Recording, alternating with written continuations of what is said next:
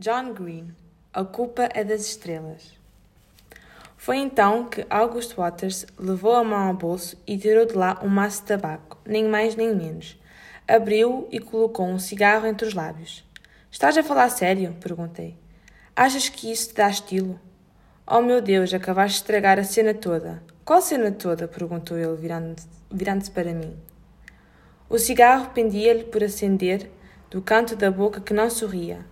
A cena toda em que um rapaz que não é pouco atraente nem pouco inteligente ou que de algum modo não parece ser inaceitável, olha especado para mim e salienta utilizações incorretas da literalidade e me compara a desde cinema e me convida para ver um filme na sua casa. Mas existe sempre uma amártia. Claro está. E a tua é de que, oh meu Deus, apesar de sofreres do maldito cancro, dás dinheiro a uma empresa em troca da oportunidade de adquirir mais cancro ainda. Valha-me Deus. Deixa-me só assegurar-te de que não ser capaz de respirar é uma merda. Uma enorme desilusão. Enorme.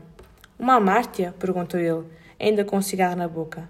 Comprimiu o maxilar, infelizmente, tinha uma queixada do caraças. Um erro fatal, expliquei, virando-lhe as costas. Dei um passo na direção da berma, deixando August Waters atrás de mim, e foi então que ouvi um carro a começar a descer a rua.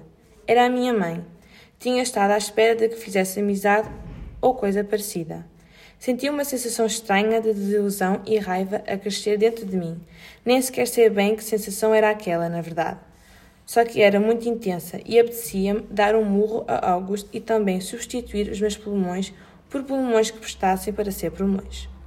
Eu estava parada com os meus All-Star à beirinha do passeio, com a botija de oxigênio aferrolhada ao carrinho ao meu lado, e assim que a minha mãe encostou o carro, senti uma mão agarrar a minha.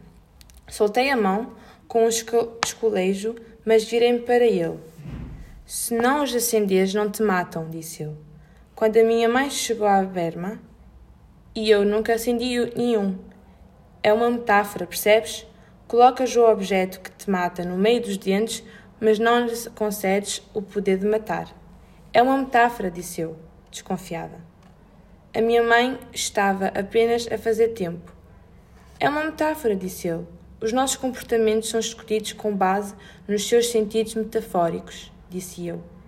É isso mesmo. Ela sorriu um sorriso genuíno, aberto e apertado. Sou um grande defensor das metáforas, Hazel Grace. Virei-me para o carro, bati o vidro, a janela desceu. Vou ver um filme com o August Waters, disse eu. Grava-me a próxima série de episódios do ANTMM, por favor.